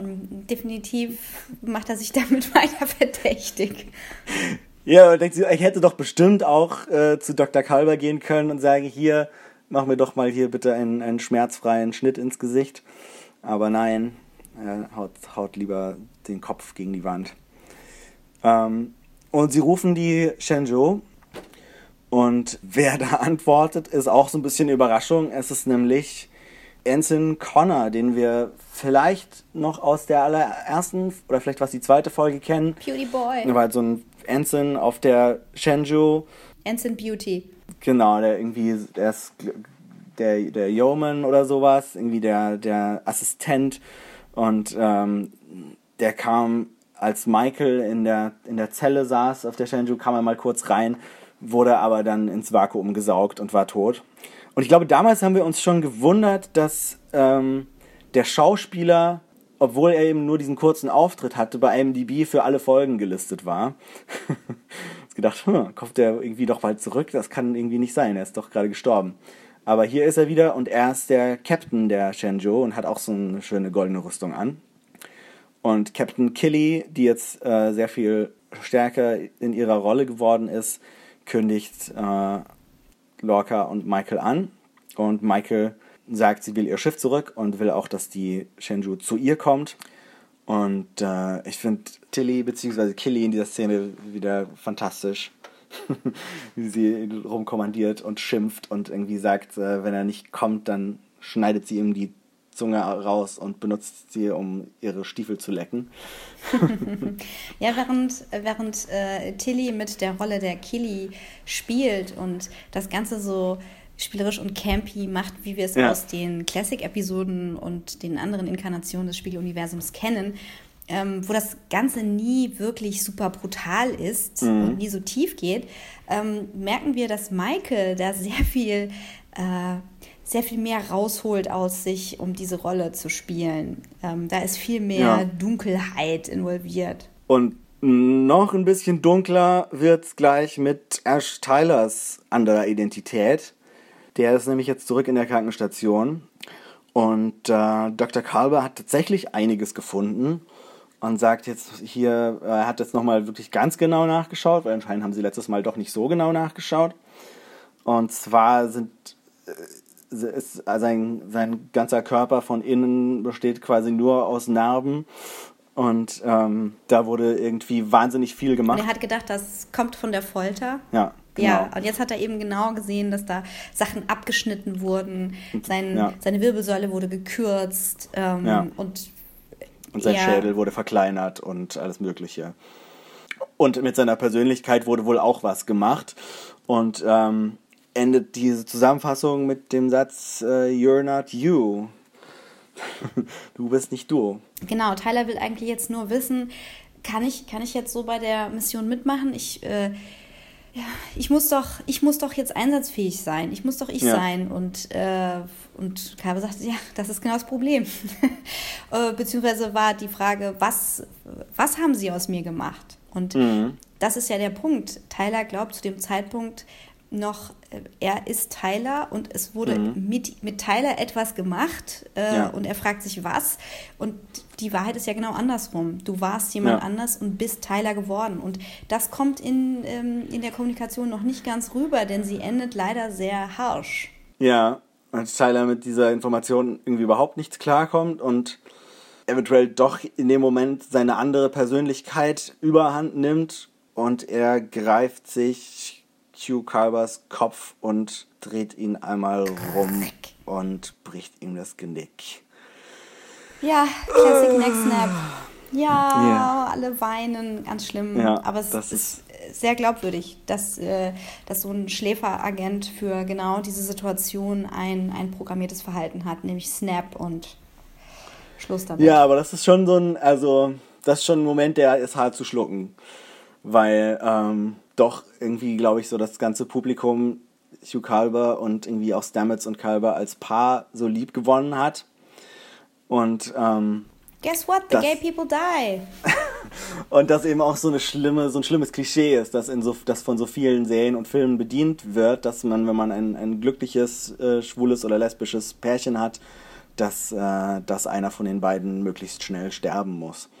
Und ähm, das scheint hier jetzt auch so zu sein, was natürlich ein bisschen enttäuschend wäre. Aber ich meine, es ist Star Trek, es ist Science Fiction, wir sind im Spiegeluniversum. Wer weiß. Es kann, kann durchaus sein, dass wir, dass wir Dr. Kalber in irgendeiner Form doch wieder zurückkriegen oder eine andere Version von ihm oder was auch immer. An der Stelle hat äh, Sue Lawless auf Twitter gefragt, ähm, kann man mittlerweile Genickbrüche heilen in dieser Zeitlinie ja. bei Star Trek? Weiß nicht so. Bin mir nicht sicher. nee. ja, also es ist, nicht, es, ist nicht, es ist nicht unmöglich. Nee. Also gut, ich meine. Aber ich meine mit, mit vielleicht mit irgendwelchen äh, Pilzen. vielleicht mit irgendwelchen Pilzen. Die Frage ist ja, wer, wer an Bord kann das machen? Äh, da Ja. ganz schnell ähm, diese gebrochene Wirbelsäule Ja. zu stabilisieren und zu verhindern, dass der, die Nervenflüssigkeit austritt und die ganzen, Ja. die ganzen Sachen wieder verbinden, bevor das Gehirn stirbt. Das ist schon ein bisschen Ja. komplizierter. Ist krass. Ich meine, wir wissen, es gibt mehrere Ärzte auf dem Schiff. Andererseits äh, scheint auch nicht, nicht sofort jemand zu merken, dass da passiert. Ihr äh, äh, gerade Twitter erwähnt hast. Olivia Viehweg hat uns auf Twitter noch angeschrieben und gefragt, äh, ob man nicht denn vielleicht einen Alarm einrichten könnte, der losgeht, wenn jemand auf dem Schiff stirbt. Also ein, ein Lebenszeichen erlischt. Das wäre ja ziemlich laut. Das ist ein guter Punkt. Äh, aber ähm, ich glaube, das war, also das Problem ist auf jeden Fall kein Star Trek Discovery spezifisches. Das hatten wir in den anderen Serien auch schon, dass da Leute auf dem Schiff um, umgebracht wurden und es gab anscheinend keine Videoüberwachung und keine Lebenszeichenüberwachung, sondern es wird immer nur gesagt, ja, also die, äh, den Kommunikator von, äh, von dem Crewmitglied, den, sie, den messe ich gerade immer noch auf der Krankenstation. Also wird wohl alles okay sein. Ja, ich denke, das, das ist so eine äh, klassische Suspension of Disbelief Nummer. Das Ja. müssen wir jetzt einfach mal so zulassen. Ja. Wenn man es verargumentieren wollte, dann hat das sicherlich mit äh, Vorratsdatenspeicher, Sammlung und Persönlichkeitsrechten zu tun, Vielleicht. dass du nicht komplett die ganze Zeit überwacht wirst. Ich glaube, wenn Lebenszeichen überwacht werden, hat man immer so ein Ding auf der Stirn pappen. Ja. Ja. Aber mit, mit Glaubhaftigkeit muss ich, muss ich ja sagen, dass, dass ich, mich, ich mich auch so ein bisschen schwer tue mit dieser, mit dieser Vog-Tyler ähm, Klingone zu Mensch-Operation, die man selbst beim ersten kompletten medizinischen Scan nicht feststellt. Ähm, wobei man doch irgendwie ausgehen muss, dass, dass im äh, 23. Jahrhundert dabei irgendwie auch die äh, DNS gescannt wird und so weiter. Ich vermute, dass der so einen so Chip drin hat, der, der auch falsche Daten sendet. Irgendwo Vielleicht, so das kann natürlich sein. Aber es ist äh, auf jeden Fall muss man davon ausgehen, dass die, ähm, dass diese klingonischen Materialien, die das gemacht haben, ähm, da eine ziemlich fortschrittliche, mysteriöse Technologie haben, um das zu machen.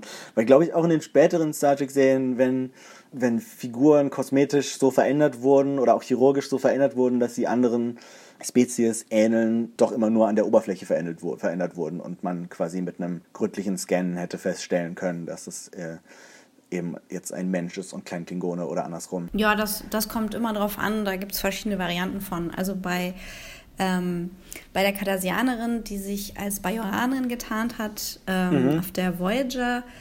Ach, wie heißt sie noch gleich? Äh, Sestra, Kestra, irgend sowas? Seska, genau. Seska, Seska. Seska, die äh, auch ein super Villain ist. Ähm, Seska hat das so gemacht, dass sie jegliche Besuche auf der Krankenstation immer äh, abgelehnt hat und immer Ja. Ausreden gefunden hat. Also so gründlich war das bei ihr dann wohl auch nicht. Nee, genau, aber hier wurde er ja offensichtlich doch gründlich durchgescannt und sie haben gedacht, ach, diese Narben, das ist wohl von der Folter und ansonsten ist das ein Mensch. Aber, naja. Äh, die Szene endet jedenfalls damit, dass Stamets in seiner Trance nochmal wiederholt, the enemy is here, der Feind ist da. Ja, die, die Szene mh, mit dem, mit dem äh, Palace, ähm, Mhm. habe ich so eine Erinnerung, dass zu dem Zeitpunkt ähm, Tyler in so einer Art äh, CT liegt. Ähm, es muss wohl am Anfang von dieser Szene sein, dass er gerade so von seinem Krankenbett runtersteigt und da nochmal irgendwie sein, sein Gehirn durchleuchtet wurde. Und ähm, in dem Zusammenhang äh, habe ich an den Mind Palace gedacht, den wir prominenterweise aus Sherlock Okay, kennen, ja. wo immer von dem, äh, von dem Palast der Gedanken gesprochen wird, in dem du äh, dich orientierst. Das ist so Mhm. Ja, ein. Konstrukt aus dem Memorisieren und Analysieren. Ja. Und wenn, äh, wenn sein Gehirn also wirklich der, der Palast ist, in dem äh, ein, eine andere Person hinterlegt wurde, ähm, dann kann ich mir vorstellen, dass Stamets Wahnvorstellung sich genau darauf bezieht. Vielleicht, wobei er vom, vom Palast zum ersten Mal gesprochen hat, als, äh, als Tilly und, und Kalber nur in der Krankenstation waren, ganz am Anfang schon. Ähm, ich habe halt dann eher gedacht an den, äh, vielleicht an den Palast des, des Kaisers, des äh, terranischen Imperators, den wir vielleicht in einer der kommenden Folgen kennenlernen äh, und dass es damit was zu tun haben könnte. Oder der Palast des Himmels. Vielleicht. Äh, aber gehen wir doch mal weiter in der Handlung. Und zwar äh, kommt die Shenzhou jetzt an und ähm, im Transporterraum der Discovery äh, sind Lorca und Michael schon bereit. Ähm, ein etwas verwirrter Ash Tyler kommt zu spät und äh, entschuldigt sich und sagt, murmelt kurz, er weiß gar nicht, wo er war. Ja, das Schöne ist, dass, dass Lorca nochmal kurz nachfragt, so, hä, was? Und, Ja, genau. und Tyler so, äh, ja, äh, excuse my tardiness. Ja, es gibt keine, es gibt keine Entschuldigung äh, für mich. Nein, gibt es auch keine. Du bist immer total messy, du siehst immer aus wie aus dem Kuharsch gezogen und du bist eine Katastrophe auf Pause-Taste. Und ähm, aber hey, klar, geht doch auf eine total gefährliche Mission zusammen. Right on. Ja, ja, ja. Das wird, wird schon, schon schwierig, äh, Tyler nach dieser Folge noch irgendwie als positive Figur weiterzuführen oder ihn irgendwie wieder auf die gute Seite zu kriegen. Aber wir werden sehen, wie das passiert. Auf der Shenzhou ähm, angekommen werden sie begrüßt von äh, Captain Connor, der ähm, Lorca sofort irgendwie mitnehmen und foltern möchte. Michael versucht ihn so ein bisschen zu schützen, um, indem sie ihn selber irgendwie runter in die Zellen bringt. Aber diese Zellen sind eben die äh, Agonizer Booths, also so Schmerzzellen, die wir auch aus der Originalserie und das Enterprise kennen. In der, in der Enterprise Mirror Darkly Doppelfolge sehen wir, dass, die, dass diese, diese Zellen auf der Enterprise eben erfunden wurden von Malcolm Reed, glaube ich, eventuell zusammen mit Dr. Flox. Oh Gott, ja, stimmt. In der, in der Originalserie war Chekhov in, in mal in so eine Zelle gesteckt worden, ähm, was halt irgendwie so, so es sieht ein bisschen aus wie so eine sehr enge Telefonzelle, wo man drin steht und die ganze Zeit immer nur extremen Schmerz hat. Und die Idee ist wohl, dass sie immer wieder neue Nerven ansteuert. Das heißt, es, äh, der Schmerz lässt auch nie nach und man gewöhnt sich nie an den Schmerz. Ja, und diese, diese Glaskästen sind gleichzeitig sind die, äh, ja, gleichzeitig sind die, ähm, die Methode der Folter und Ausstellungsstück. Also du Ja, stehst da genau. wie in so einem Terrarium des Schmerzes, für alle gut Ja. sichtbar. Genau. Also ja, und in dem, in dem Fall ist auch ersichtlich, dass Michael da jetzt nichts faken kann. Die, kann, die kommt jetzt Ja. nicht drum rum, Lorca in eine von diesen Dingen stecken zu müssen. Mhm. Sie probiert's aber. Sie, sie versucht irgendwie drumherum zu kommen, aber ja, es wird nicht klappen. Sie äh, versucht dann aber natürlich erstmal ihre Mission zu erfüllen und die Daten zu beschaffen und lässt sich von Connor auf die Brücke bzw. in ihren Bereitschaftsraum bringen. Im Turbolift aber äh, greift Connor sie an, weil er natürlich eigentlich gerne Captain bleiben möchte und die Shenzhou nicht wieder an sie zurückgeben möchte. Und äh, was könnte seine Position als Captain mehr stärken, als den alten Captain zu töten? Und da äh, haben wir jetzt eine ziemlich coole Action-Szene, finde ich. Ziemlich coole Kampfszene. Ähm, was wir noch gar nicht erwähnt haben, ist, dass, die, dass diese Folge einen recht bekannten Star Trek-Regisseur hat, nämlich Jonathan Frakes, Commander Riker, der auch äh, die Filme First Contact und Insurrection gemacht hat. Und ich finde, so visuell sieht man schon, dass, da, dass das ein Regisseur mit Kinoerfahrung ist. Und äh, gerade dieser Kampf ist echt ziemlich cool inszeniert. Da gibt es so eine Sequenz, wo Michael ähm, irgendwie die Schwerkraftkontrolle im, im Lift kaputt macht und die beiden so ein bisschen in Zero G rumschweben und weiterkämpfen. Wie fandst du das? Äh, ich fand das auch krass. Also äh, Ja. die Jonathan Frakes äh, Sache hatte ich mir jetzt zum Schluss aufgehoben. Ähm, aus dem Grund, weil ich äh, alle Zuhörer bitten möchte, euch nochmal die Folge anzusehen und euch einfach vorzustellen, Lorca ist Riker. Und zwar der, Ro der, der Riker aus dem, aus dem äh, Paralleluniversum. Ähm, Spiegel Riker. Genau, oder von mir aus auch Thomas Riker. Das passt Ja. auch. Der ist ja auch nicht so gerade der Beste. Der Beste von den Rikers. Und ähm, ich habe hab so ein paar Kameraeinstellungen aus äh, TNG wieder entdeckt. Ja, also da stehen wir jetzt alle am Fenster und quatschen miteinander Mhm. und äh, wie Lorca sich so gibt, ähm, Ja. das kam mir doch so sehr Frakes-mäßig vor. Hatte da meinen Spaß dran. Wobei, ja, wobei ich äh, eigentlich noch, noch mehr das Gefühl hatte, dass äh, Jonathan Frakes hier beweisen will, dass er auch äh, einen von den J.J. Abrams Kinofilmen ähm, machen könnte, dass er auch bei sowas Regie führen kann und, und äh, hat sich sehr viele so Kamerafahrten und äh, Kamerawinkel, die wir irgendwie aus den J.J. Abrams-Filmen kennen, abgeschaut und hier wieder Totally. verwendet. Ja, auf jeden Ähm, Fall. sieht auf jeden Fall gut aus. Der Und, Charme äh, des Alten mit ja. dem Feuer des Neuen. Und Ja. das trifft die, die Szene im Aufzug ganz gut. Denn äh, was wir auch aus den mittlerweile ja alle als Classic zu bezeichneten Serien kennen, ist äh, Gespräche im Aufzug. Ja. hatten wir bisher noch nicht so oft. Und dieses Stimmt, Gespräch ja. wird aber gleich eine äh, schöne, krasse Actionsequenz, ähm, bei der eben es kurz diesen, diese ähm, Schwerkraft, also die, sie tritt mit ihrem Stiefel gegen so ein Panel, sieht, dass sie das Schwerkraftbirnchen freigelegt hat, tritt kurz dagegen und für den Moment, den sie schweben, kann sie, ihren, ihr- kann sie den Vorteil über ihren Gegner erringen. Das ist nämlich ein ziemlich krasser Kämpfer. Und ähm, zu ihrem eigenen Herzbruch ähm, muss sie ihn wirklich umbringen. Ja, und ist halt damit irgendwie zum zweiten Mal für Connors Tod äh, verantwortlich, so in ihrem eigenen äh, Herzen. Und äh, ist davon auch erstmal extrem schockiert, aber in dem Moment geht die Tür auf und sie ist auf der Brücke. Die Leiche fällt auf die Brücke und die Brückencrew, unter anderem äh, Kayla Detmer, die ja im, in unserem bekannten Universum eigentlich mittlerweile auf der Discovery ist, aber ursprünglich ja die Steuerfrau von der Shenzhou war, ist eben auch da auf der Brücke. Unbeschadet, Und- ohne Cyborg-Implantate, natürlich. Ja, genau. Und sie applaudieren und sagen, lang lebe der Captain, lang lebe das Imperium. Und äh, Michael muss mitspielen. Was äh, sie aber auch ziemlich mitnimmt. Wir springen ein bisschen äh, vorwärts in der Zeit. Es ist äh, irgendwie Feierabend. Sie kommt in ihr Quartier und nimmt ihre Rüstung ab. Ist offensichtlich ziemlich mitgenommen. Das war so unbequem in dem Captain's Chair. Ja. Das war auch so Genau. unbequem, da in Und der diese Mitte Rüstung. zu sitzen. Oh. ja. Und äh, da kommt sie Ash besuchen. Ähm, sie erklärt ihm, dass äh, sie bisher die Daten noch nicht kriegen konnte, weil das alles nicht so einfach ist wie gedacht. Und ähm, Sie wird ständig beobachtet, Ja. alle wollen ihr irgendwie am Stiefel lecken, aber gleichzeitig sie auch irgendwie challengen. Ähm, Ja. Das ist ja wohl the way of things hier. ja, aber jetzt ist ja Ash da, um sie zu trösten.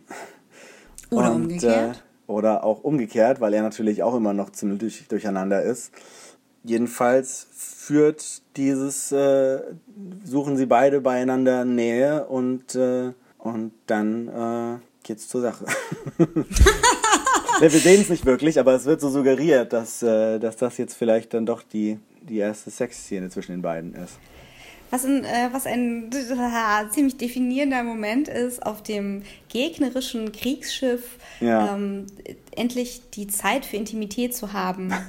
Ist, Beide ähm, völlig emotional verwirrt und ähm, Ja, aber das ist immer, das ist immer der beste, ist immer der beste Augenblick, ähm, weil dann bist du eh schon komplett enthemmt und ähm, Ja. kannst bist unbeobachtet von deiner Crew, unbeobachtet von Lorca, der währenddessen übrigens permanent gefoltert wird. Darf ich das an dieser Stelle mal anmerken? Genau, Oh wir springen ganz am Ende der Folge nochmal kurz zu Lorca in seiner Zelle, wo er die ganze Zeit von super schmerzvollen Blitzen durchschossen wird und schreit und leidet und äh, während sich die anderen beiden es gut gehen lassen. Ja, in, in dem Terrarium des Schmerzes äh, ist keine Zeit für Kuscheln. Nee. Und damit sind wir am Ende der Folge angekommen und äh, das war echt eine Menge. Das, das war schon, das war schon viel. Also erstmal natürlich das ganze Payoff für unsere, für unsere Verschwörungstheorien, dann Ja. der ganze Fanservice, äh, alles zusammengeklatscht von ähm, Mr. Riker himself auf eine wundervolle Art und Weise. Das äh, Production Value von dieser Folge top, absolut top. Ja, Und ähm, die Steigerung der Intimität unserer Charaktere in alle Richtungen auch top. Vielen Dank dafür. Jonathan, danke. Ja, nur, äh, genau, also ich fand die Folge echt cool, richtig filmreif, wahnsinnig spannend. Ähm, man kann sich eigentlich keinen Moment lang entspannen, sondern, äh, gut, es gibt so ein paar lustige Momente, aber eigentlich ist man die ganze Zeit immer so, "Uh, was passiert als nächstes? Es gibt viele Überraschungen, es wird viele Sachen bestätigt. Nur die, die, die, die Sache mit, mit Kalber und seinem möglichen Tod ist so ein bisschen, für mich so ein bisschen ein Dämpfer. Also wenn das, ich meine, klar, es ist irgendwie ein Stück weit auch cool, dass in dieser Serie äh, Hauptfiguren sterben können. Es sind ja auch schon einige gestorben. Wir erinnern uns vielleicht dunkel an Commander Landry oder ein bisschen weniger dunkel an äh, Captain äh, Giorgio. Aber ähm, gerade bei Kalber hätte ich es mir natürlich nicht gewünscht. Ähm, ja, also ich würde jetzt mal davon Abstand nehmen, dass das Internet äh, da irgendwie einen Shitstorm losbrechen könnte, weil jetzt halt da mal wieder ein schwules Couple getrennt ja. wurde. Der Verlust trifft uns schwer und das sollte er auch. Ja. Natürlich instrumentalisierst du da einen geliebten Charakter, eine geliebte Figur, um ähm, die Bösartigkeit eines, einer anderen Figur zu unterstreichen. Ähm, und muss dann unbedingt dieser Charakter instrumentalisiert werden. Ja, in Gottes Namen, ja, es ist schlimm und deswegen ist mhm. es auch so schlimm. und ich glaube wirklich, dass er tot ist. Ich glaube nicht, dass sie den nochmal zusammenbauen. Naja, also sie haben, ähm, also sie haben schon so ein bisschen anklingen lassen, also der Schauspieler in Interviews, dass das dass, dass zumindest nicht seine letzte Szene in der Serie war. Aber wir werden sehen. Wenn er äh, sein, also wenn wir seinen Spiegel-Ich treffen ja. und äh, das von der Logik so funktioniert wie bei Flox und anderen, dann muss er ähm, so ein Folter-Kriegsarzt ja, so sein. Dr. Mengele. Bäh, habe ich ja keinen Bock drauf. Nee, das glaube ich auch eigentlich nicht. Das würde, würde noch mehr kaputt machen. Ich glaube ja. eher, dass, dass, dass wir in, also in irgendeiner anderen Form ihn nochmal wiedersehen. I'm gay and evil. Dr. Evil. Hm, mal sehen. Ja, was ich besonders äh, schön und dramatisch fand und gleichzeitig auch irgendwie zu kitschig, war diese, diese wirklich letzte Szene ähm, im Schlafzimmer von Captain Burnham, ähm, mhm. wo sich Tyler so an sie lehnt und sie noch vor dem Bett steht. Ähm, ich habe da irgendwie die Spiegelung der Dynamik von Lorel und Vogue gesehen, dass du diese, mhm. du hast diese weibliche Führungspersönlichkeit, der du vertraust, die dich in ein neues Zeitalter führen wird, die dich ein Stück weit mhm. befreit mhm. von deiner Qual ja. und auch für deine Qual verantwortlich ist. Ähm, also Michael scheint ja die Störung der psychologischen Programmierung zu sein, wenn sie dann eben auch ähm, auf das Verhältnis von Liddell und, ähm, nicht Liddell, Lorel, Lorel. Äh, gemünzt ist. Ähm, oh, wir waren das Ende vom Satz. Naja, klingonisch wahrscheinlich.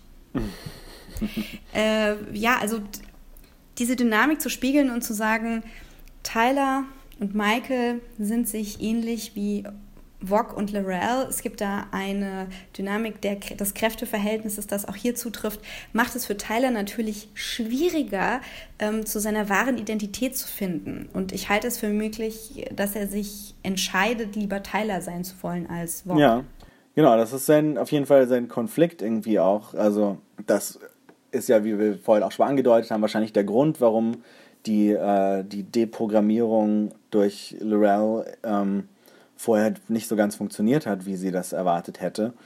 Dass er doch an dieser neuen Identität festhält und dass, ähm, dass er wahrscheinlich nicht einfach so irgendwann wieder Wok wird, sondern dass da entweder eine Mischung entstehen muss oder dass er sich tatsächlich für die falsche Identität sozusagen entscheidet. Das bleibt auf jeden Fall spannend. Ich finde auch thematisch interessant, dass wir halt in dieser Folge, dass es da so viel um verschiedene und falsche Identitäten geht, dass es da um Tilly und Captain Killy geht, dass es um Michael Burnham aus unserer Welt und Michael Burnham ähm, als, als grausame äh, Kommandantin der Shenzhou geht. Und ähm, dass sich das eben bei Tyler auch widerspiegelt mit seiner, ähm, mit der in Anführungsstrichen bösen Identität als als Klingone und dem äh, der menschlichen Entität, die da irgendwie dagegen stößt. Das ist schon irgendwie cool angelegt. Der Scheiß für Tyler ist ja wirklich, dass er in beiden Identitäten richtig Probleme hat. Also ja. auf, der, auf der menschlichen Seite hat er jetzt, glaube ich, noch mehr zu gewinnen. Ja. Auf der klingonischen Seite war er ein Aussätziger. Er war von der Gnade ähm, anderer abhängig, ähm, hat schlimme Dinge auf sich genommen und hat diese undankbare Aufgabe ähm, den Verräter zu spielen. Ich glaube, dass Lorel ähm, ihn regelmäßig aus der Kondition, aus der Konditionierung rausgeholt hat und wieder reinversetzt hat und dass das mhm. immer diese Szenen waren, die sie zusammen hatten. Mhm. Also die, die, die wir nicht gesehen haben, sozusagen. Das waren dann so die, ja. die Zeiten, wo sie zusammen im Bett waren und weiß ich nicht was. Und jetzt ist natürlich die Frage, wenn sozusagen das Wachküssen Teil dieses Gebets war, also Teil Mhm. dieser, ähm, dieser Konditionierung. Was passiert, wenn Tyler jetzt mit Michael intim ist? Wacht er vielleicht als Wok auf? What? What? Das ist, äh, ja, so, so meine erste Vorhersage. Okay, okay. Das wäre spannend. Also genau, apropos Vorhersagen, ähm, wir können ja mal äh, unsere, unsere Theorien, die wir vorher so hatten, durchgehen und gucken, wie sie sich gehalten haben, wo wir recht hatten, wo wir nicht recht hatten. Das ist sozusagen unsere persönliche Dreck- und Goldliste unserer äh, Vorhersagenquote. Ja, genau. Ja, ich habe mir das mal, mir das mal angehört, was wir da vor ein paar Wochen oder Monaten äh, zuletzt besprochen hatten. Und wir hatten vermutet, es könnte das Spiegeluniversum sein. Bing, Ja. Damit lagen wir richtig. Wobei das Genau. auch schon so ein bisschen, also es gab auf jeden Fall Gerüchte. Es gab auch so ein Foto, wo ähm, Jason Isaacs in quasi Zivilklamotten ähm, auf seinem Captain's Chair sitzt und im Hintergrund ist die Plakette mit, mit irgendwie den Daten von der Discovery und da stand aber nicht USS Discovery, sondern ISS Discovery drauf. Wer hat denn das geleakt? Oh mein Gott, Das war, ein das war, ein ganz, das war ein offizielles Promofoto, aber sie haben anscheinend nicht darauf geachtet, dass das die falsche Plakette im Hintergrund war. Deswegen konnte man sich schon denken, okay, irgendwann geht es ins Spiegeluniversum. Okay. Aber ähm, ja, man konnte ich hatte noch so vermutet, denken. dass es ein Zeitsprung sein könnte. Ja. Das äh, war nicht der Fall. Das könnte aber, das könnte aber noch kommen. Ähm, das ist wieder, das ist jetzt fast eine neue Theorie von mir. Und zwar wollen sie ja jetzt die Methode nutzen, mit der die Defiant aus dem Prime-Universum ins Spiegeluniversum geraten ist. Und die Defiant ist dabei ja 100 Jahre in die Vergangenheit gereist. Das yes, heißt, wenn sie baby. diese Methode benutzen, um wieder in ihr Universum zurückzukommen, kann es natürlich sein, dass sie dann plötzlich 100 Jahre später irgendwie zur Zeit von Captain Picard da auftauchen. Oh, das war natürlich schon geil. Ich weiß noch nicht, wie sie das visuell lösen, mit komplett Ja. neuen Uniformen und allem. Naja, das wäre wär, äh, auf jeden Fall ähm, auch eine sehr interessante Lösung. Ja, dann hat mir noch überlegt, ist es vielleicht das Bermuda-Dreieck zwischen den Universen? Das war es nun nicht. Ähm, dann hatten wir überlegt, dass Stamets Gestammel Visionen aus anderen Universen sein könnten. Das war auch richtig. War, das war richtig. Zum Beispiel, als er, ja, als er Tilly als Captain bezeichnet hat und so. Genau. Und dass wir uns hergeleitet haben, dass sie nur Captain sein kann, weil sie genug Leute umgebracht Ja. hat. Auch das sehr richtig, Adrian. Sehr richtig. Mhm. Ähm, dass Tyler Wock ist, sehen wir jetzt auch mal als bestätigt an. Ja. Auch wenn sie tatsächlich in der Aftertrack-Episode immer noch so ein bisschen drumrum tänzeln. Also da haben sind sie noch nicht, also haben sie es nicht deutlich gesagt, haben nur gesagt, ah, irgendwas ist da wohl los. Er hat eine falsche Identität, was könnte da wohl sein? Aber äh, ich würde sagen, dass das eigentlich ziemlich eindeutig ist, auch gerade weil er, als er auf Klingonisch antwortet, eben ziemlich eindeutig die gleiche Stimme hat, die wir, die wir aus den Vox-Szenen kennen. Finde ich aber richtig, das so zu machen. Also, Ja. denn die sind richtig gute Geheimniskrämer, die Leute, Ja. die die Serie gerade anschieben. Ja, dann noch die Vermutung, dass die Folterszenen gar keine Folterszenen sind, sondern eine Operation. Das hatten wir ja Mhm. vorher eigentlich auch schon als bestätigt angesehen. Und ob das, ob sein Verhältnis zu Lorel ein einvernehmliches Liebesverhältnis sein könnte.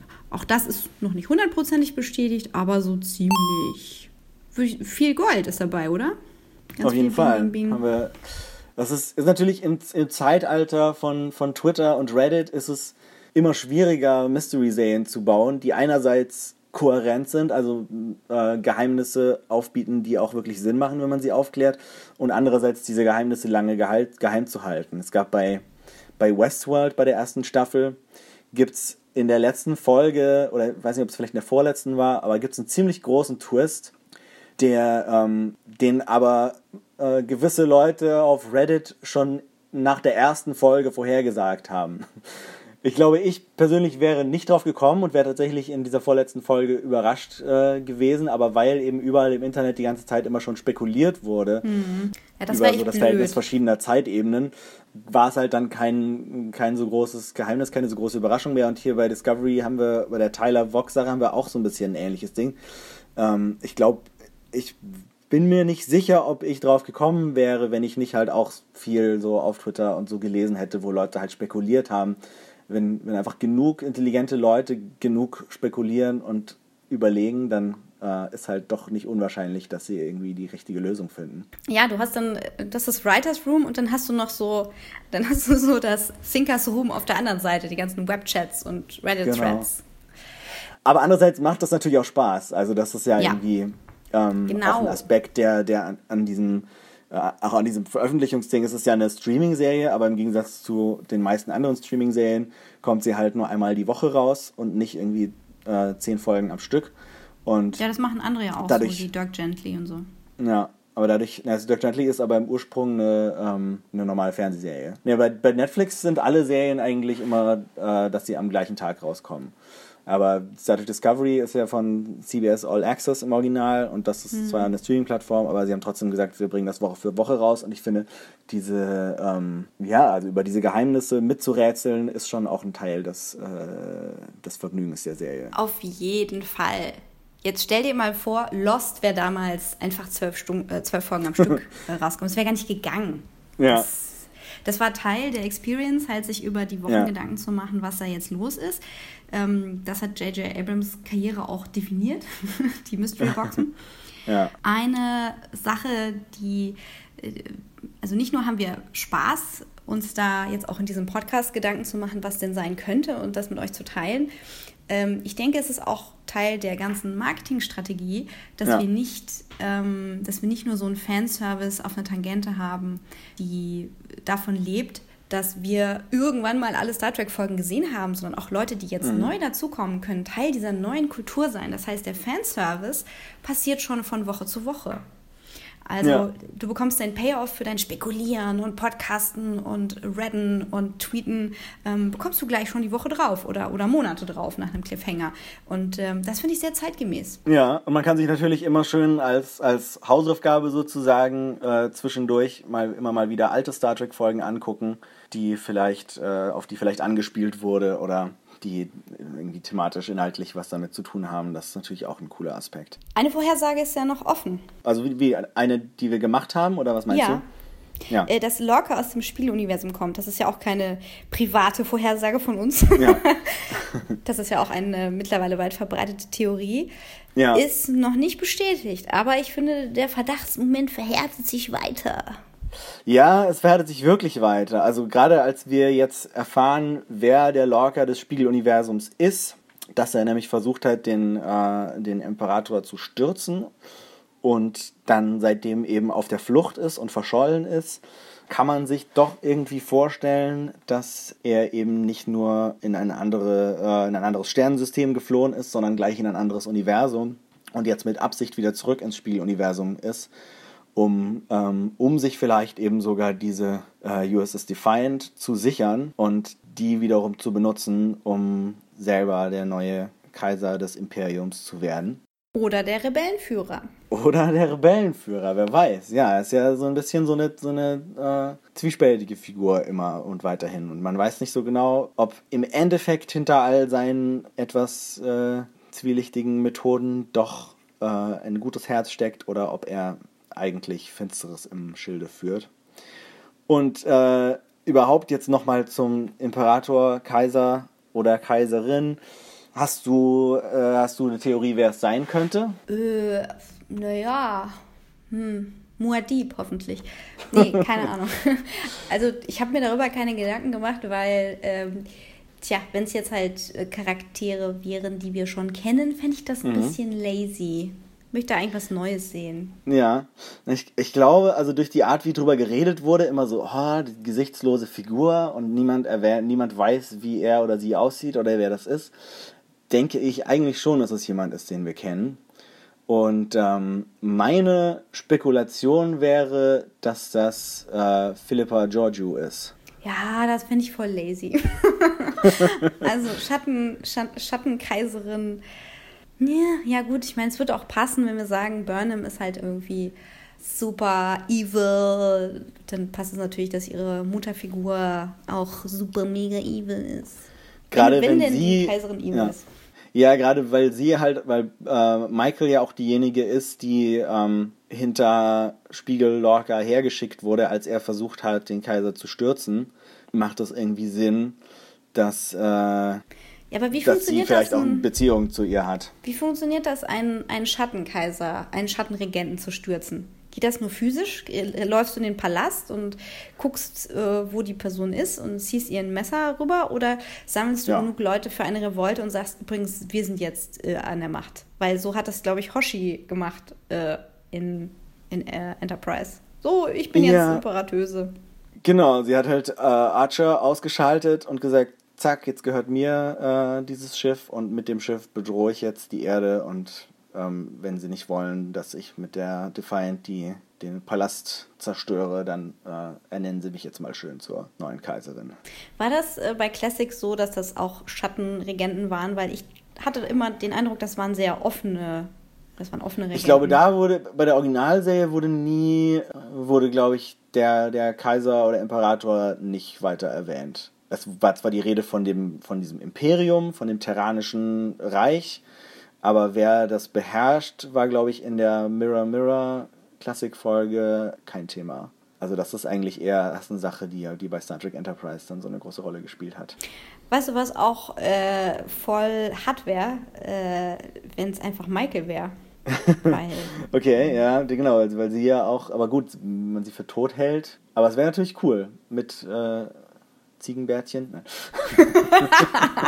ja, ich habe ja drauf gewartet, kein Niemand. einziger Aber wir haben auch bisher noch nicht so viele äh, Spiegelversionen von den Figuren kennengelernt. Also eigentlich ist, äh, sind, sind Connor und, und Detmar und so das Bild von Captain Killy sind die einzigen, die wir bisher kennengelernt haben. Ja, Ähm, und die auf der Brücke.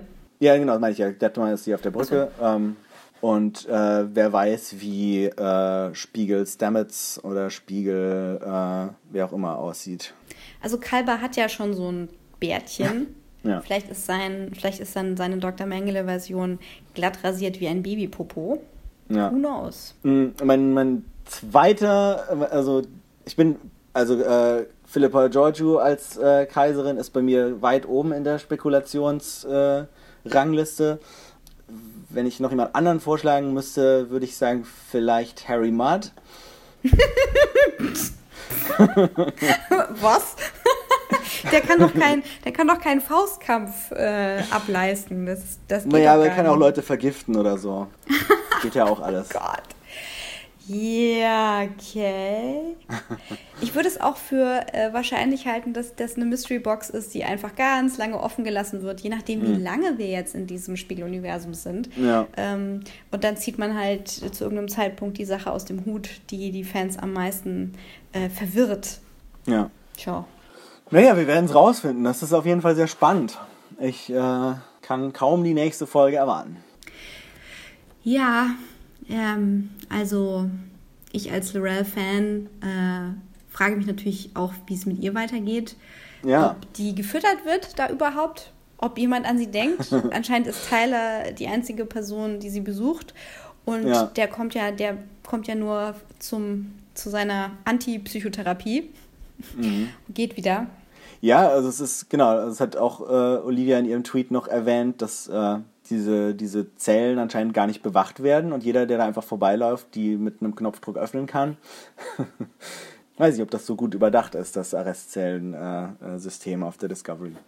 Ja, was auch nicht so gut, äh, was auch nicht so gut konzipiert ist, ist ähm, das Terrarium der Folter. Also ich meine, tja, also schau mal, die nässen sich doch da be bestimmt die ganze Zeit ein und brechen zusammen und Ja, äh, ja. machen unter sich und äh, und äh, sterben wahrscheinlich nach einer Stunde, weil sie nichts zu essen bekommen. Ja, Aber naja, aber sie haben jetzt schon betont, dass sie, ähm, dass sie sich bemühen, die Gefangenen am Leben zu halten. Durch ein Lächeln.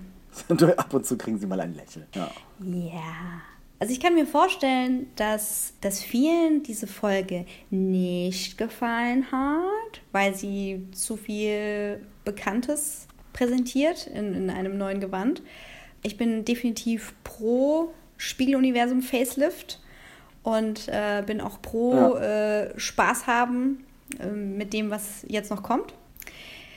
Was mich bei Discovery dann so ein bisschen fertig macht, eigentlich ähm, seit das mit den äh, mit dem posttraumatischen Stress von Tyler angefangen hat, sind diese ultra brutalen mhm. Flashbacks und diese ultra brutalen Folterszenen.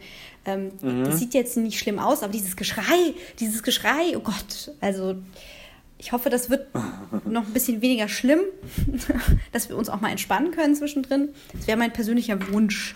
Ja, ja ähm, wir werden auf jeden Fall äh, auch über die nächste Folge wieder ausführlich reden, nächste Woche.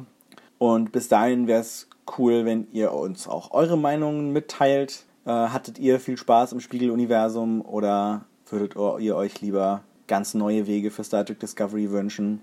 Das könnt ihr uns in die Kommentare auf äh, Facebook unter Dreck und Gold schreiben oder an die Soundcloud-Kommentare. Oder an Adrian Vom auf Twitter und MamJ. Genau, und äh, außerdem freuen wir uns auch mal sehr, wenn ihr uns auf äh, iTunes bzw. Apple Podcasts oder wie auch immer es jetzt heißt, eine äh, Bewertung da lässt und unseren Podcast abonniert, wenn ihr äh, Apple-User seid.